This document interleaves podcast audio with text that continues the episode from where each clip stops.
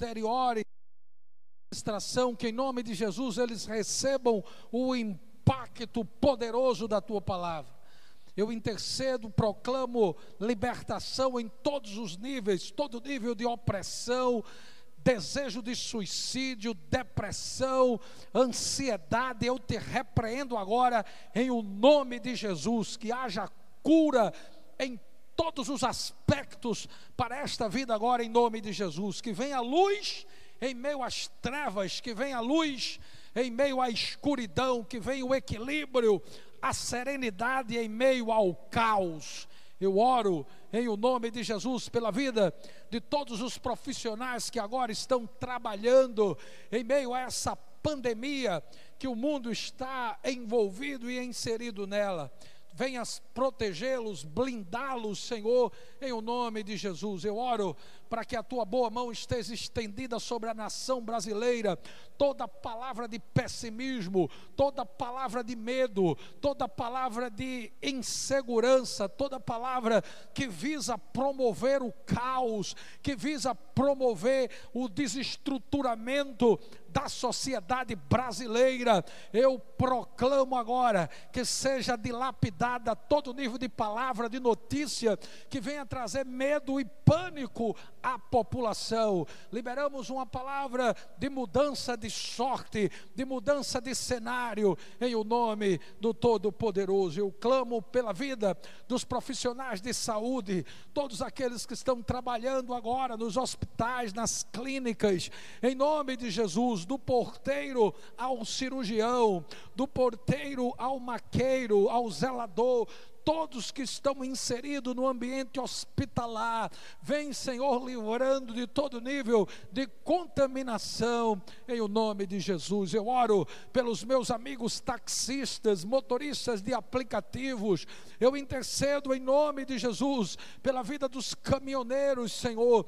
Os abençoa, abençoa os vigilantes, os porteiros de prédio, abençoa o profissional da segurança pública. Eu intercedo pelo presidente da República, Jair Messias Bolsonaro, toda a sua equipe. Eu oro pelo governador uh, do estado de Pernambuco e os demais governadores da nação brasileira, prefeitos, secretários, todos aqueles, Senhor, que estão de alguma maneira imbuídos para resolver este problema que assola a nossa nação. Em nome de Jesus, eu oro por cada discípulo membro do campo Insegec, Igreja Nacional do Senhor Jesus Cristo em Pernambuco. Eu intercedo pelos meus irmãos na Madalena, em Casa Amarela, Condado Olinda e Goiânia, em o nome de Jesus. Eu libero uma palavra de bênção sobre a vida da líder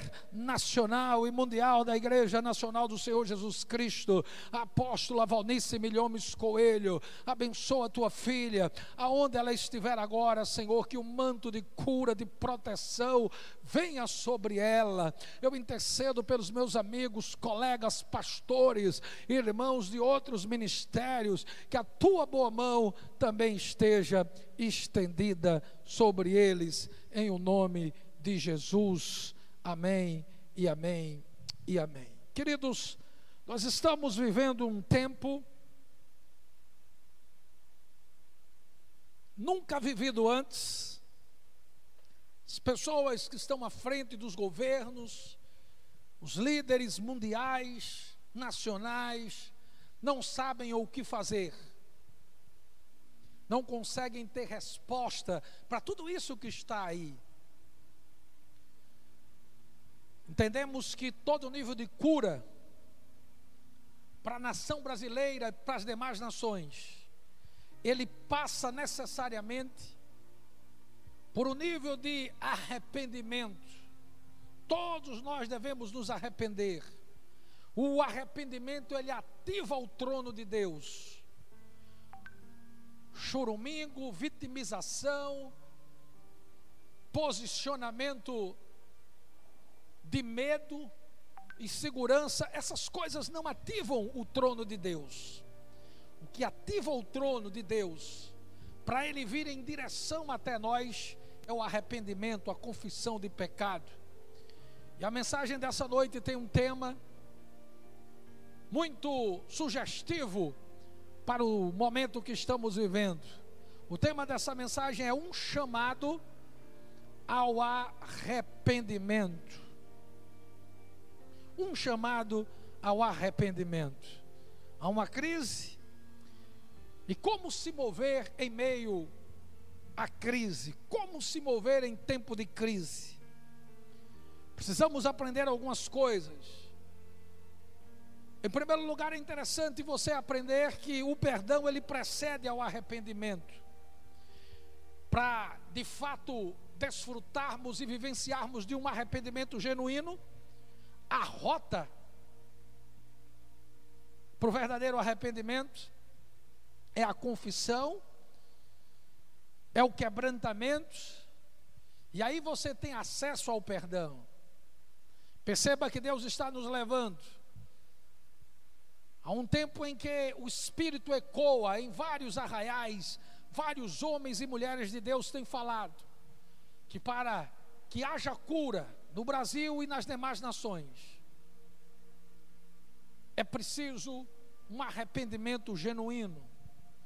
As palavras hebraicas para arrependimento, não sei se é possível colocar as lâminas aí, mas palavra, as palavras hebraicas para arrependimento é Nahan e Sub. Nahan significa dar meia volta, mudar de ideia, retorno, restauração. É interessante que o contexto da antiga aliança, quando se vinha à memória o arrependimento, estava linkado com esse chamado dessas duas palavras hebraicas, Nahan e Sub, um chamado a dar meia volta, a retornar. Uma palavra que você vai encontrar no Antigo Testamento, essa expressão hebraica, ela é usada 600 vezes. E aí você já tem dimensão da importância que é o arrependimento. No grego, a palavra para arrependimento é metanoia, mudança de mente, mudança de pensamento. Então, arrependimento fundamentalmente, funda, fundamentalmente é mudar a maneira de como você pensa. É mudar de maneira fundamental a sua postura de como você pensa em relação a algo. Isto é arrependimento. Arrependimento é mudança de pensamento, mudança de mente. Mas mudar a mente sobre o que, pastor? Sobre a sua maneira de ver o pecado.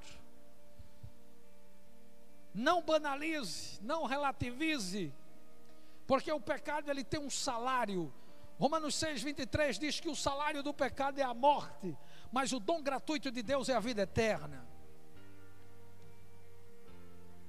Mudar a mente é você pensar como Deus pensa em relação ao pecado. O que Deus, como Deus se revela em, em relação ao pecado. Pecado é errar o alvo. Ontem eu ministrei e iniciei um estudo sobre as drásticas consequências do pecado. Então perceba que o arrependimento genuíno é aquele que leva você a mudar o seu pensamento, a sua atitude, o seu comportamento.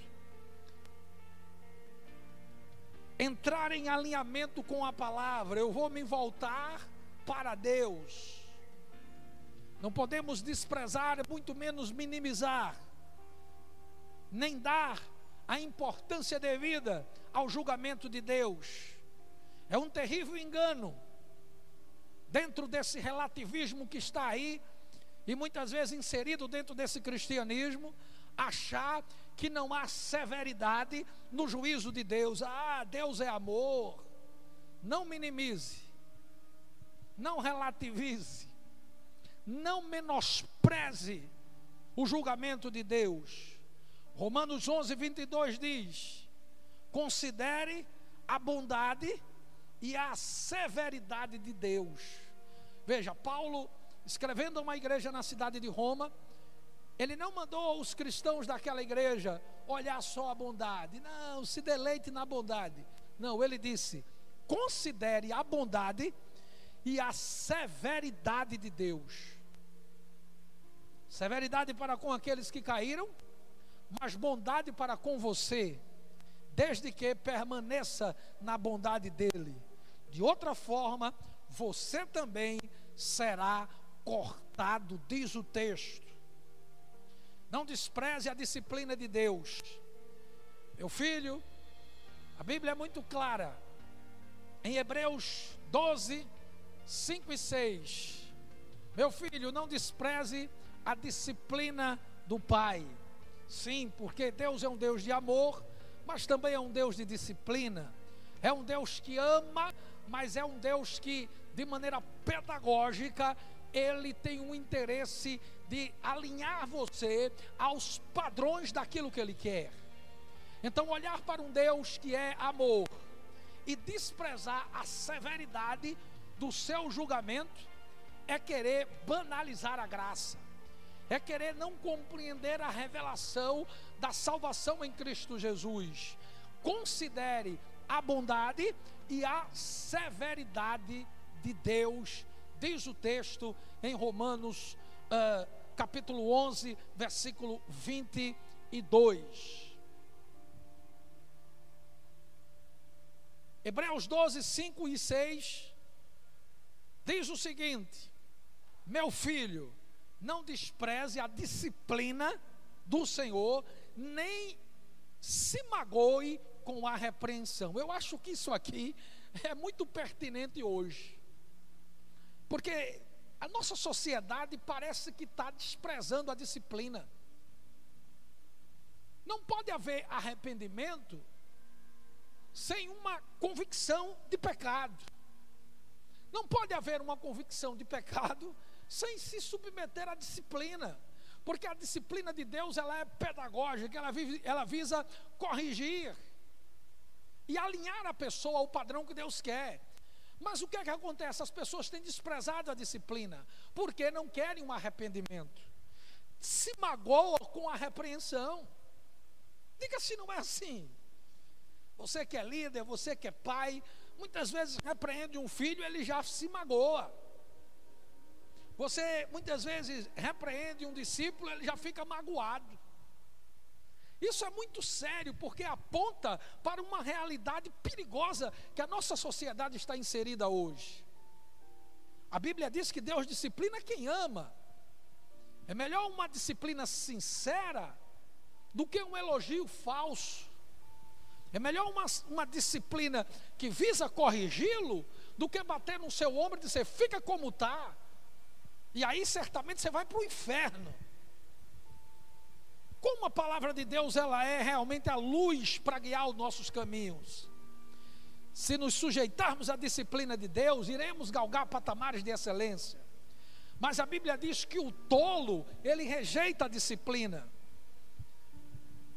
O insensato, aquela pessoa que não tem bom senso, que não tem juízo, que se opõe à razão, que demonstra insensatez, que é imprudente, que parece que não tem um juízo perfeito. O insensato age com disparato, age de maneira tola, e é esse tipo de gente que despreza, que despreza a correção. Provérbios 15, 5 fala isso. Quando a pessoa despreza a disciplina, ele é um insensato. O insensato tolo é aquele que despreza a disciplina. Provérbios 15, 5. Queridos, não se sai incólume, ou seja, sem arranhão. Não se sai eh, sem feridas ante as transgressões achar que pode viver uma vida no pecado descabida, desobediente, pecando e, e vai viver uma morada no céu, isso é escarnecer de Deus. Eu não posso apresentar céu e vida eterna para quem vive em, em desobediência, para quem escarnece da disciplina, para quem viola princípios. Gálatas 6,7 diz de Deus, não se zomba, tudo aquilo que o homem semear, isto também ele colherá. Números 32, 23 diz: E estáis certo que os vossos pecados hão de te atingir. Estivemos 26 dias, ou melhor, estivemos 21 dias, nos expondo a reuniões diárias com a nossa líder. De 26 de março a 15 de abril, foram 21 reuniões, 21 reuniões de Santa Ceia, e as sete primeiras ministrações. Comecei a revisá-las essa semana, já escutei duas vezes a primeira reunião de três horas, e comecei a revisar as primeiras sete reuniões, até porque são, é, foram reuniões pertinentes ao tema dessa mensagem. Porque as sete primeiras ministrações ela falou sobre o arrependimento. Eu não posso dizer que tudo que está aí, tudo que acontece hoje na nossa nação e no mundo é culpa do ímpio, é culpa das autoridades. Não, nós como igreja temos a nossa parcela. Todos nós precisamos de nos arrepender, a começar por nós líderes. Naquele poderoso sermão, o apóstolo Pedro, no dia de Pentecoste, a sua mensagem central foi: arrependei-vos e credes. Quando Jesus escreveu a carta para a igreja de Éfeso, ele disse para João: João, fala lá para o pastor daquela igreja, que eles precisam ver aonde eles caíram, se arrependerem e voltar ao primeiro amor. Queridos, voltar ao primeiro amor não é um saudosismo de uma liturgia do passado. Voltar ao primeiro amor não é voltar simplesmente a um passado saudosista. Ah, lá atrás eu fizemos isso. Ah, lá atrás fizemos aquilo outro. Voltar ao primeiro amor é voltar ao princípio de tudo, a obediência ao líder e ir pelo mundo e pregar o Evangelho. Voltar ao primeiro amor é obedecer o líder e, e praticar o líder de Jesus. É tempo de arrependimento. Não dá para viver um evangelho pautado nas bases de uma religião. Não adianta dizermos que temos uma salvação e fazer dessa salvação um objeto de vaidade. Há um forte chamado para o arrependimento. E arrependimento é quando temos a disposição para mudar. Eu vou tomar como base para esta mensagem a oração de Esdras, baseado no capítulo 9 do seu livro. Eu poderia citar Joel, onde o profeta chamou os sacerdotes, sobre todos os líderes, para chorarem diante do Senhor, parar de gracejo, parar de anedotas e começar a chorar pela nação brasileira. Eu estava hoje, pela manhã, juntamente com uma equipe lá no Instituto IANA, Instituto Alcançando os Não Alcançados, obedecendo, obviamente, todos os protocolos que as autoridades da saúde estão nos impondo nessa pandemia. Mas eu não posso paralisar aquilo que tem que ser feito, filho. Existe um contexto social que precisa ser muda mudado. E se ficar trancado no conforto ah, do seu escritório, gravando lives e lives e lives, isso não resolve. Existem demandas aí fora que precisa ser resolvida. Por isso que eu não abro mão as reuniões na igreja. E de portas abertas, pelo amor de Deus, abram essas portas. Deus está chamando as lideranças para chorarem. Não é tempo de estar com gracejos. Poderia citar a oração de Daniel, capítulo 9. Poderia citar Neemias e a sua comoção ante a situação daqueles que estavam em Jerusalém. Poderia citar o Salmo 51 de Davi e tantos outros textos que falam de arrependimentos. Mas eu tomo como base a oração de Esdras, capítulo 9, versículo 1. Leamos. Acabado, pois, estas coisas, vieram ter comigo os príncipes, dizendo: O povo de Israel e os sacerdotes e os levitas não se separaram dos povos de outras terras com as suas abominações, isto é, dos cananeus, dos heteus, fariseus, dos jebuseus, dos amonitas, moabitas, egípcios e amorreus. Deixa eu falar para você um pouco desse contexto. Havia uma esfera de corrupção. E perceba que essa esfera de corrupção ela se deu a nível dos sacerdotes, dos levitas e do povo. Lá na frente você vai ver que até os príncipes e magistrados também estavam corrompidos. O que é que eles estavam fazendo? O versículo 2 diz: Tomaram das suas filhas para si, das filhas de quem? Eles tomaram as filhas dos cananeus, dos jebuseus, heteus, e tomaram para si, como esposas, e também para seus filhos os sacerdotes estavam casando com mulheres pagãs, idólatras, líderes corrompendo-se, príncipes corrompendo-se, magistrados corrompidos. E não só havia uma mistura a nível de aliança, a nível de casamento, mas eles estavam transgredindo na lei do Senhor eles estavam adorando os mesmos deuses pagãos daquelas mulheres que eles se casavam. Havia mistura. Entraram dois grupos, príncipes magistrados. Segundo Coríntios 6, 14 e 15 diz: Não vos prendais a um julgo desigual, querido. O santo e o profano não se coadunam não se coadunam. O santo e o profano são díspare, dissonante, divergentes. Não pode haver santidade misturada com pecado. Não se pode cochear em dois pensamentos, por isso que é um chamado ao arrependimento. Segundo Coríntios 6, 14 e 15 diz: Não vos prendais a um jugo desigual com os infiéis. Porque, porque que sociedade tem entre a justiça e a injustiça? Qual é a sociedade, qual é a comunhão que pode haver entre as luzes e as trevas?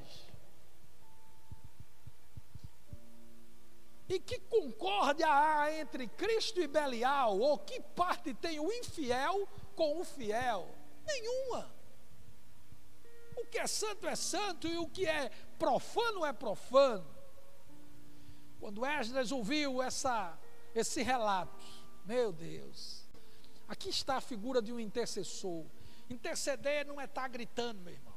Ok, a gente grita porque a gente está vivo, é importante. Mas perceba que a intercessão não está relacionada com gritaria. A intercessão é se colocar no lugar de. Se eu quero interceder pela nossa nação, eu tenho que adentrar com profundidade. Estava escutando agora à tarde mais uma vez, quase uma hora de clamor da nossa apóstola. A mulher se rasgava por dentro, chorando por esta nação. Isto ali de fato era uma intercessão. Quando Esdras ouviu aquilo, ele rasgou as suas vestes, diz o texto, e o meu manto, arranquei o cabelo, os cabelos da cabeça, veja arranquei, não rapei, ele arrancou, querido, ele puxou. Esdras sentiu dores literais. Ele puxou a sua barba, ele arrancou os cabelos da barba. Isto é intercessão. Ficar no conforto de um ar-condicionado, entrando nas redes sociais para falar um bocado de baboseiras. Isso é cômodo e fácil. Mas quem está disposto a rasgar as suas vestes espirituais, ou quem está disposto a puxar as suas barbas espiritualmente falando, sentindo a dor da nação que padece, das pessoas que estão sem dinheiro para comprar comida, das pessoas que já perderam o emprego, que já enterraram seus parentes quem está disposto de fato a se colocar na brecha, a arrancar as suas barbas? essa reação de Esdras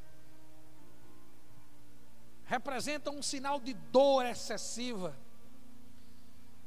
Aquilo ali era uma aversão do sacerdote e escriba, não apenas pelo ato dos levitas, sacerdotes, príncipes, magistrados e o povo ter tomado esposas estranhas, mas também por terem se juntado a elas em suas próprias abominações. Não foi isso que aconteceu com o monarca Salomão? Não foi isso que aconteceu com o monarca Acabe quando casou com a sacerdotisa de Baal e introduziu dentro da nação o culto a demônios? Aquilo trouxe dor a Esdras. Esdras era um sacerdote, um escriba. Ele liderou, querido, o terceiro grupo que retornou do cativeiro. Sim, porque a nação, ela já tinha enfrentado um cativeiro de 70 anos. E o primeiro remanescente voltou com Zorobabel. 60 anos depois vem Esdras com o segundo grupo. A leitura do cativeiro você vai encontrar no Salmo 137. Às margens do rio da Babilônia nos assentávamos e chorávamos, lembrando de Sião nos salgueiros que lá haviam, dependurávamos as nossas harpas. Aqueles que nos levaram cativos nos pediam canções e os nossos opressores que fôssemos alegres. E diziam: entoai um dos cânticos de Sião. O salmista relata a dor do cativeiro. Como nós podemos cantar louvores de Sião em terra estranha. Mas nesse mesmo salmo, Deus lança a promessa: Jerusalém, Jerusalém, se eu me esquecer de ti, ó Jerusalém, que se esqueça a minha destra, a sua destreza. Havia uma promessa para um retorno do cativeiro. E o povo voltou com Zorobabel. Mas veja, algumas décadas depois havia já um mergulho na corrupção moral. E quando Esdras chega com o segundo grupo, remanescente do cativeiro, ele se deparou com um quadro triste que o levou a rasgar as suas vestes. A missão de Esdras era trazer o povo à adoração, e interessante que o templo já estava construído. Mas não adianta ter o templo físico e não ter o templo espiritual. Não adianta o templo estar tá todo bonitinho, todo pintadinho, todo organizadinho e o rebanho caminhar para o um inferno. Esdras encontrou um povo doente, em total descalabro, em total rota de colisão ante as coisas de Deus, práticas pagãs, príncipes, sacerdotes, levitas, mas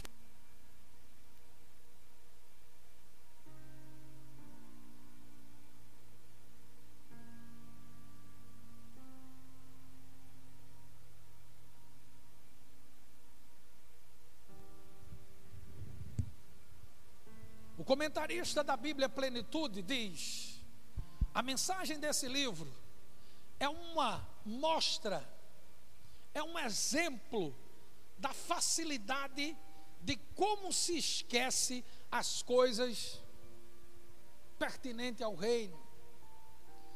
Como de maneira tão fácil se esquece as nossas prerrogativas que nos faz diferente. Ah, eu não estou mais dançando. Ah, eu não estou dirigindo mais meu grupo. Então eu posso aqui dar uns mergulhos nas pornografias. Ah, eu não estou mais lá na igreja cantando, eu não estou mais pregando, não estou mais na escala. E é esse o cristianismo que você entende que te levará para o céu.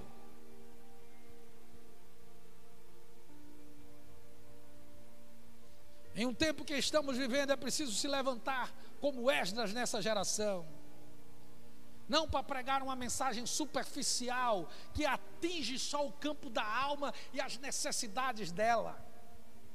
Mas num tempo que nós estamos vivendo, onde o juízo de Deus está sobre a nação, a severidade de Deus está sobre a nação, um evangelho light não levará os ouvintes ao céu.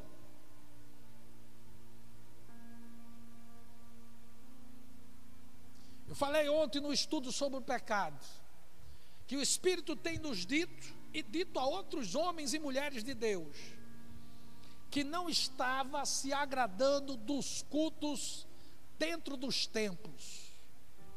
Indiferença, superficialidade, muita conversa no, no, nas cadeiras, vaidade, ah, a igreja que eu faço parte é maior, ah, a minha igreja tem televisão, a tua não tem, ah, a minha tem rádio, ah, eu sou disso, sou daquilo.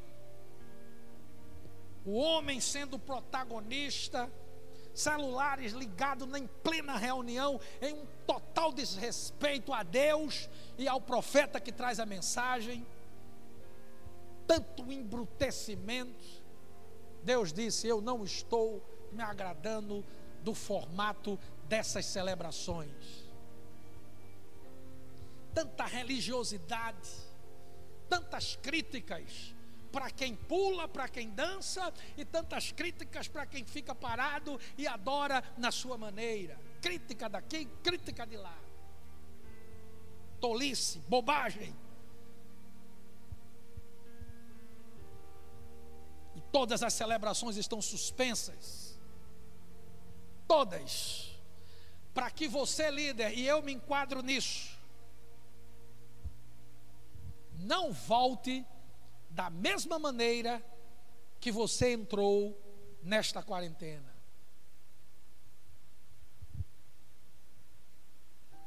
Os demais versículos do capítulo 9 mostram um tremendo intercessor.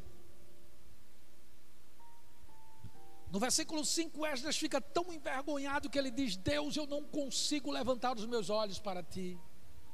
Ele começa a trazer a memória do cativeiro, as razões do cativeiro, e começa a apresentar um povo obstinado, teimoso, como muitos estão aí. Quantas maravilhas Deus já fez na sua vida, e a resposta que você dá a Ele é a desobediência. Ele tem poupado a sua saúde, Ele tem lhe protegido de tantos ataques que o adversário tem lhe dado, ele tem lhe prosperado. E como é que você tem respondido a Deus com a mesma obstinação do povo da época de Esdras? A terra estava corrompida, imunda, pecadores contumazes que pecavam pelo simples prazer de pecar. O teólogo A.B. Langston no seu livro Esboço da Teologia Sistemática, ele diz: a ideia que temos do pecado determina mais ou menos a nossa ideia da salvação. Errar, portanto, na forma como nós encaramos o pecado, é errar também na salvação. Um exemplo: tem pessoas que julgam que o pecado é devido ao meio que o homem vive. Ah, não, ele trabalha num ambiente promíscuo, por isso que ele é tão promíscuo. Se assim fosse, melhorando o meio, o pecado iria desaparecer. Se o, se o meio influenciasse ao homem viver de maneira dissoluta no seu pecado, então vamos mudar o meio. O homem necessitaria não de um salvador, mas de uma mudança geográfica do meio que vive. Assim sendo, dinheiro, boa vontade poderia salvar a humanidade. Langston continua dizendo: sabemos, porém, que não é assim, porque infelizmente os ricos, os mais abastados que estão aí, em geral não são os mais santos da terra. Langston diz que Outros julgam que o pecado é oriundo da ignorância. Ah, os homens pecam porque não, não conseguem conhecer coisa melhor. Ora, se assim fora, a educação seria a salvação da raça humana.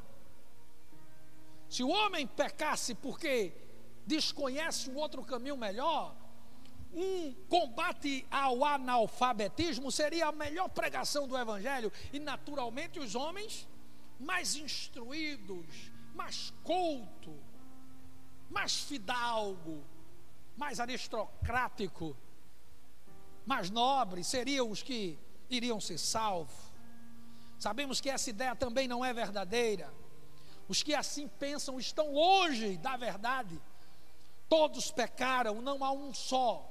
Todos pecaram e destituídos estão da glória de Deus, e para se aproximar é preciso se arrepender. Crer que o Senhor Jesus veio para trazer vida e vida em abundância. O pecado é uma rebelião contra Deus. O povo volta de um cativeiro. E alguns anos depois já começa a incorrer nas mesmas práticas que causaram o cativeiro, idolatria, promiscuidade.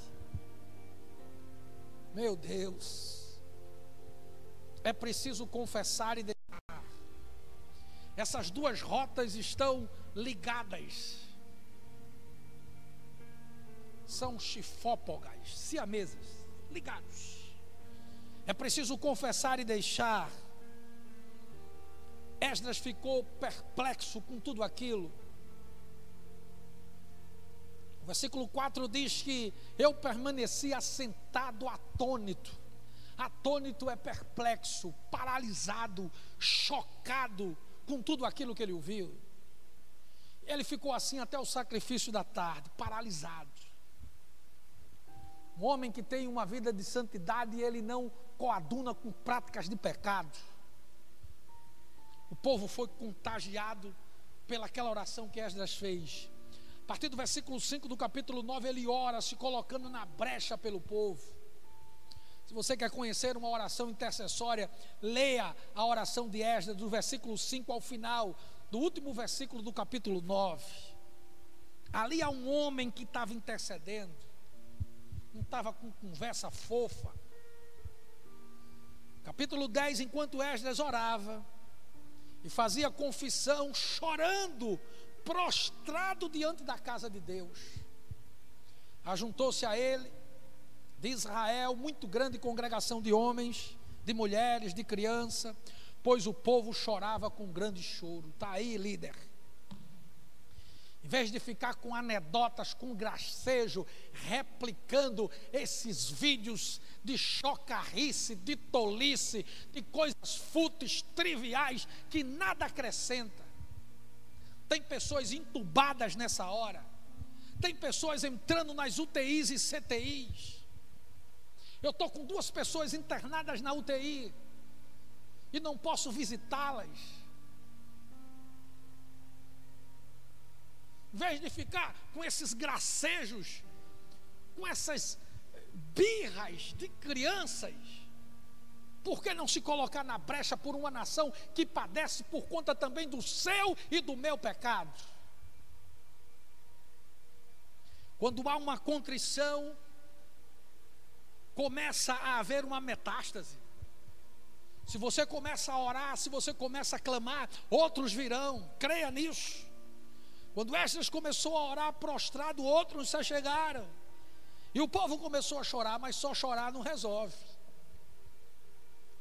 O choro pode ser o primeiro sinal, mas se ficar só no choro é só tristeza. E arrependimento não é só tristeza. É preciso mais do que chorar. Vamos ver algumas marcas do verdadeiro arrependimento. Quando Esdras estava orando, entrou em cena um homem chamado Secanias. Ah, como nós precisamos dos Esdras do presente século e também dos Secanias da vida. Esdras chorava, não conseguia nem levantar o rosto. O gemido de Esdras foi escutado à distância e o povo se ajuntou a ele. Quando veres algo que precisa de mudança, filho, não fique aí parado esperando que as coisas explodam de uma vez. Pecamos também por omissão. Você tem sido omisso. Você não tem orado, não tem lido Bíblia, não tem revisado os seminários da tua líder. Fica se alimentando de tudo quanto é pregação de gente por aí fora, mas não honra a tua líder, não se expõe à, à eclesiologia da igreja que você faz parte. Pecamos também por omissão. Secanias, além de não ficar parado, ele tinha uma visão correta de arrependimento e de abandono de pecado. Veja o que ele fez. Versículo 2 do capítulo 10. Acompanhe aí.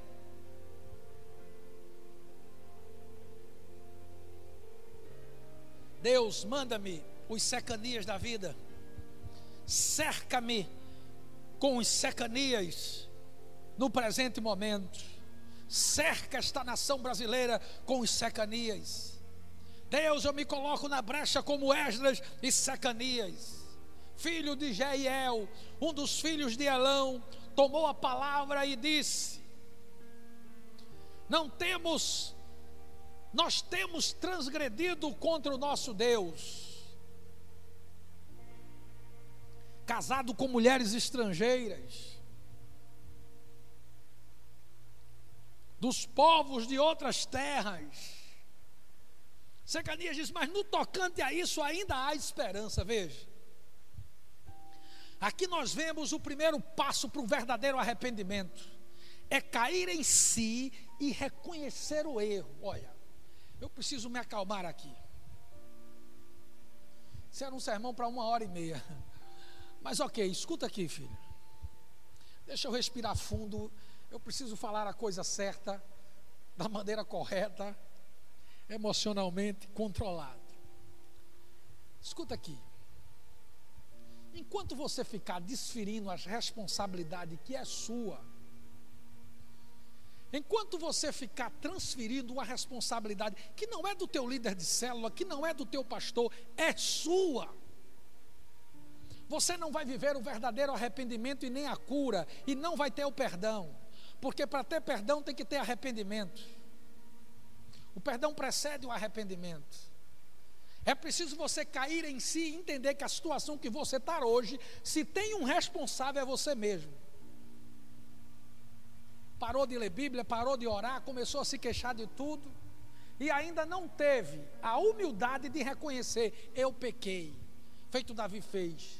Pequei, Senhor, contra ti somente. A culpa não foi de Betseba. Ela estava ali tomando banho, mas eu que fui da sacada do palácio espiá-la. Fui eu que tomei-a para mim. Eu pequei, eu pequei, eu pequei, disse Davi. E Deus o chamou o homem segundo o meu coração.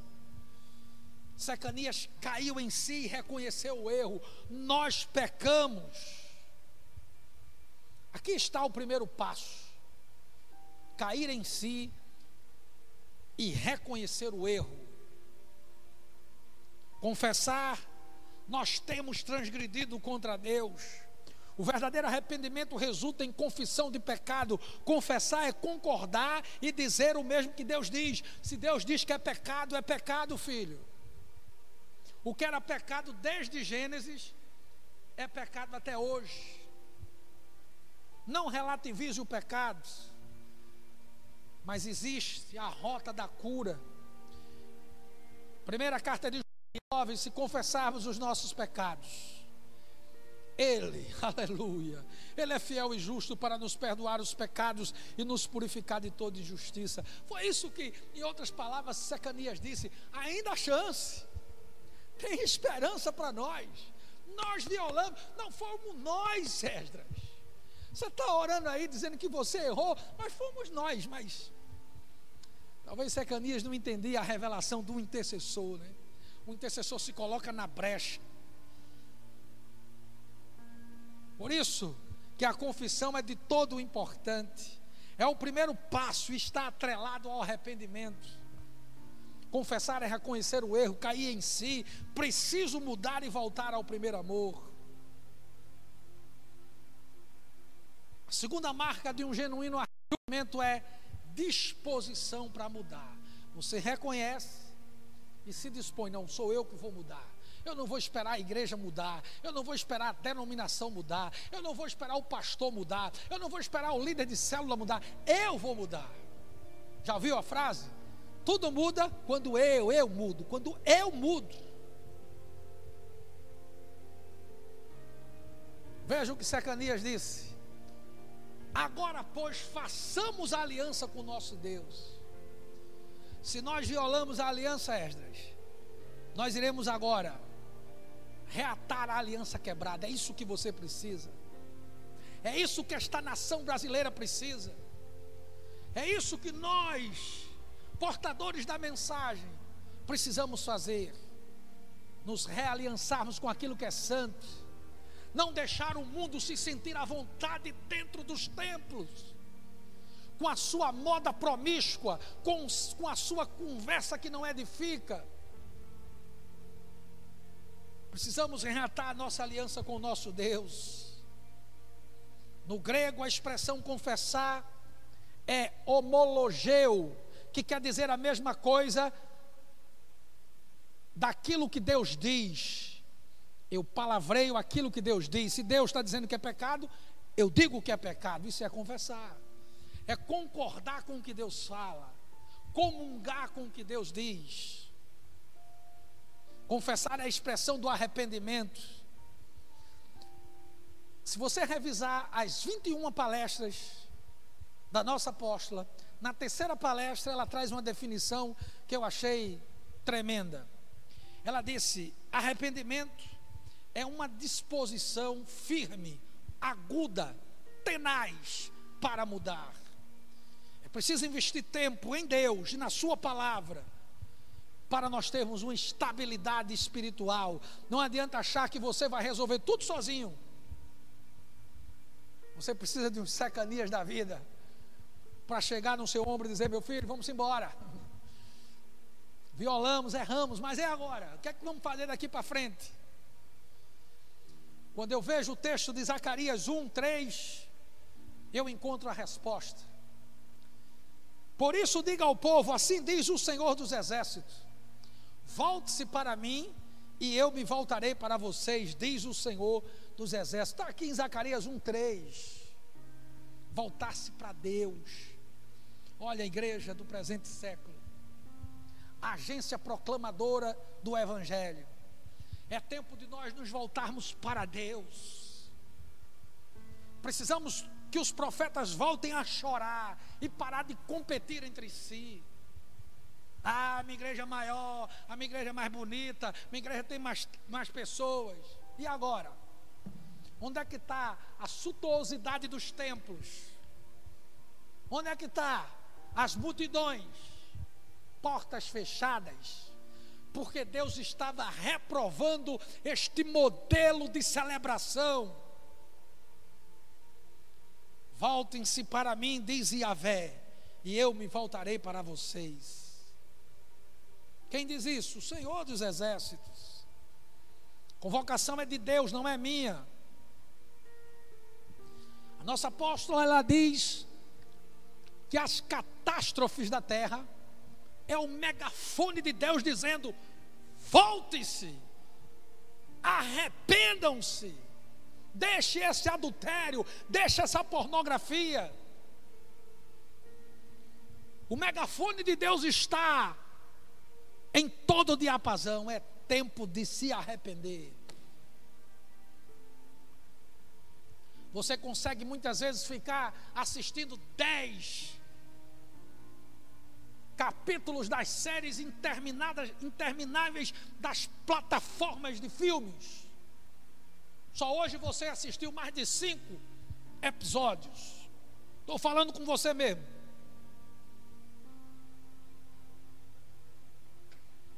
Deixa eu me acalmar aqui. Mas não consegue passar uma hora na presença de Deus, não consegue passar uma hora vendo uma mensagem, não consegue passar 50 minutos orando. Como vai ter cura nessa nação? Como vai ter cura na sua vida?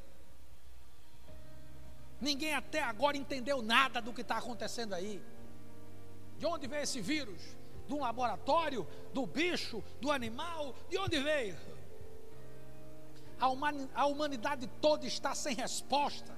Vejam só, um ex-ministro que bradava, preconizava por aí na imprensa que era tempo do isolamento social, uso de máscara, a ciência acima de tudo. E aparece após a sua saída do ministério, dançando, abraçando, cantando, requebrando, como se nada tivesse acontecendo. O mundo da linguagem sem o mundo da prática é um mundo vazio, queridos. Essa sociedade está cansada de um discurso destituído de uma prática. Você sabe qual é a definição de incoerência? Preste atenção que eu vou lhe dizer.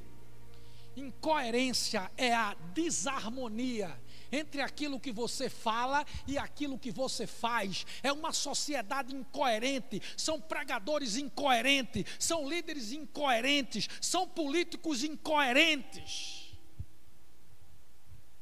hipócritas.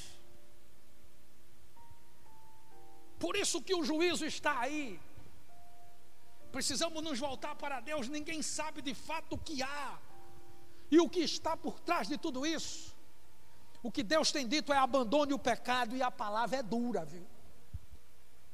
A palavra é martelo, quisme usa rocha. Veja esse texto de Salmo 32, 9. Tem nada a ver comigo, não se zangue comigo, não. Eu só sou o porta-voz da palavra. Quando eu ministro, eu estou sendo ministrado. Não sejais como cavalo escuta aqui, não sejai como a mula que não possui compreensão. Você já viu um cavalo no meio da rua? Ele não está nem aí, ele está no meio da BR, mas ele não tem inteligência, ele não tem compreensão do perigo que ele está ali. É assim que a humanidade está indo para o meio da BR.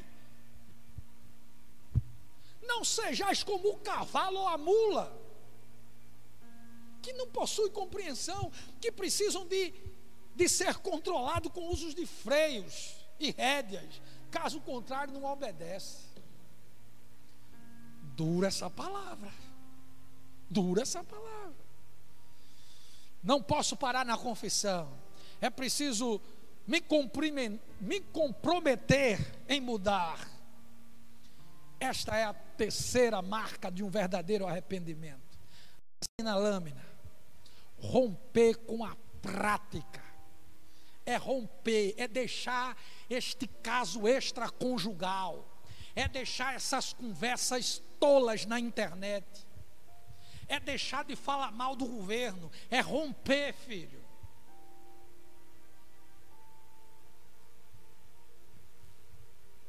Secanias disse para Esda: Esda, nós temos, além de disposição, vamos aqui romper, vamos acabar com esse casamento Despediremos todas as mulheres e seus filhos, segundo o conselho do Senhor. Nós vamos fazer tudo agora correto. É isso que tem que fazer.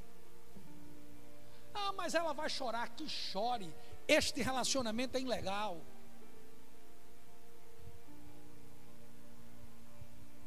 Você precisa dizer para ele que sexo só depois do casamento.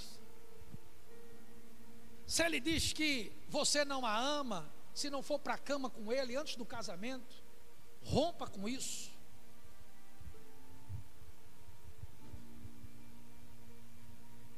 Secanias deixou claro para Esdras: Esdras, nós vamos acabar com esse casamento, vamos acabar com esse relacionamento com essas mulheres idólatras. Estou dizendo que você deve acabar o seu casamento, estou falando de um contexto aqui. A mulher sábia edifica o seu lar. Estou falando que eles estavam vivendo casamentos, relacionamentos extras conjugais. E os que não tinham estavam errando do mesmo jeito, porque estavam se relacionando com mulheres idólatras, feiticeiras. O principal resultado do arrependimento é uma vida diferente. Atitude em relação ao pecado, você tem que mudar. Tremendo demais essa atitude de secanias, não? O homem quase que passa oculto nessa passagem mas ele é de fundamental importância no processo de retorno do povo ao padrão divino. Secanias, um homem que incentivou Esdras, meu irmão, o teu líder precisa de incentivadores. O presidente da república, o governador, o prefeito, não precisa de críticas, simplesmente críticas. Precisa que você sustente-os nas, nas pontas do altar, ore. Não importa se você gosta ou não do governador, não importa se você gosta ou não do prefeito, do Recife, de Olinda, de Condado, de Goiânia, não é o caso. Você tem que orar para que as coisas mudem. Sacanias, um homem que incentivou Esdras a dar prosseguimento à tarefa difícil de acabar com aquelas uniões pecaminosas do povo de Jerusalém com as pessoas que não comungavam da mesma fé. Secanias ficou do lado correto. Qual é o lado que você está, meu irmão? Fique do lado daquele que tem a palavra que salva. Ele disse mais, Esdras, eu gosto disso aqui. Porque aqui tem uma tem um confronto com toda com todo respeito. Ele disse: "Olha, levanta-te, pois esta coisa é de tua incumbência". Ele disse: "Ó, oh, Esdras, OK, eu já falei o que tenho de falar, agora te levanta aí, ficar chorando não resolve. Isto é da tua incumbência. Ah, eu preciso de uns sacanias desses. Porque na segunda parte do versículo ele disse: Nós seremos contigo, seremos solidários a tuas iniciativas. Seja forte, Esdras, e haja. Mais uma vez ele demonstrou solidariedade com líderes Esdras no processo da reforma. Você pode se colocar pelo menos na brecha pela nação brasileira. Você não gosta do governo que está aí? Certa feita até uma mulher que tanto defendia coerência, não a violência, postou um vídeo dizendo que a sua vontade era rasgar a cara do presidente no asfalto quente e puxar com um dente o couro da cara dele. Isso é conversa? Isso resolve? Mas tem gente que está lá cheio de crente, dizendo amém, é isso mesmo. Fique na brecha, filho. Sejam secanias. Olha aí, meu irmão, quem tem que fazer as mudanças políticas é o presidente. Quem tem que assumir o protagonismo de tudo isso aí é o presidente da República, embora querem tirar isso dele. Ok? O protagonismo foi passado para o município e para o estado no que concerne a logística da quarentena, ok, vamos discutir isso. A lei está com eles, mas a minha função é orar por eles. Foi isso que, é, foi isso que Secanias disse: ó, quanto a isso é contigo. Agora saiba que eu estou com você. Seja forte, tenha coragem. Presidente, seja forte, tenha coragem. Estamos contigo, disse Secanias. Por fim, queridos, vejamos onde nós, igreja, caímos. Arrepende-te e volta ao primeiro amor. É um tempo de cura. Que se levante os Esdras, que se levante os Secanias. Vamos junto buscar em Deus a saída. A saída é orar, se humilhar e se arrepender. Próxima quarta-feira eu estarei aqui, se Deus quiser, falando sobre a soberba de Laodiceia. Comecei um estudo há 15 dias atrás, vamos para a terceira reunião, a era de Laodiceia. E uma das marcas daquela era de Laodiceia, que é a era que nós estamos vivendo hoje, é um tempo de soberba, jactância, arrogância, líderes soberbos arrogantes, vaidosos. E vamos quarta-feira ensinar para você como vencer a soberba e o risco que a soberba traz. Quero lhe convidar próxima quarta-feira, às 19h30, nesse mesmo canal, estudar conosco sobre a era de Laodiceia. Quero agradecer a Deus pela sua vida, pela sua compreensão, pela sua paciência. Se você parou o vídeo no meio do caminho, teve que resolver outra coisa e agora está voltando, se expôs, bênção de Deus na sua vida. Essa palavra não é para me apresentar como melhor do que você. Tanto eu como você somos uma obra inacabada, mas é uma mensagem da parte de Deus para nós abrirmos os nossos olhos e corrermos para o altar em uma busca sincera pelo arrependimento que produz cura. Oremos. Pai bendito, obrigado, Senhor, pela tua palavra. Nos submetemos e reconhecemos que tu és o Senhor. Quero agradecer por toda a equipe que está por trás dessa transmissão, toda a equipe de mídia, todos esses irmãos que estão aqui obedecendo todos os protocolos, mas estão servindo a tua obra. Eu quero agradecer pela vida da minha apóstola, minha líder, pela confiança a mim depositada e a minha esposa. Nos colocando nesse campo em Pernambuco. Tu venha, Senhor, trazer a revelação para a tua filha. Tu vem abençoar a tua filha. Obrigado, Senhor, pelo privilégio que eu tenho de servir ao teu reino no ministério da apóstola Valnice Milhomos Coelho.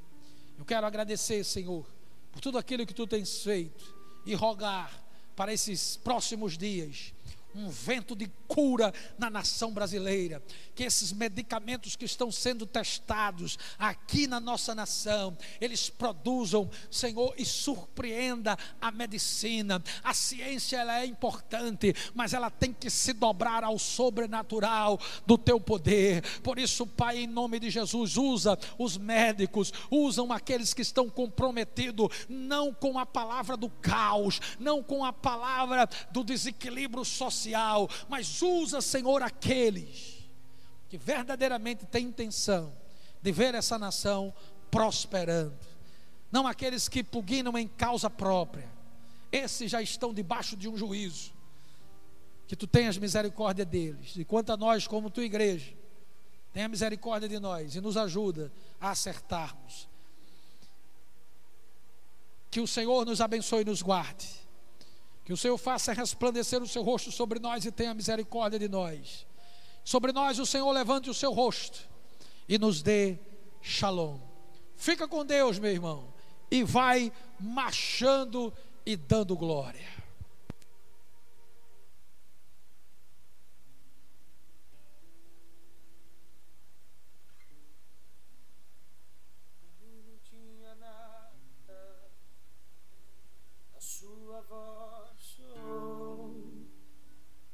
O som era Cristo e tudo se formou quando eu não era nada.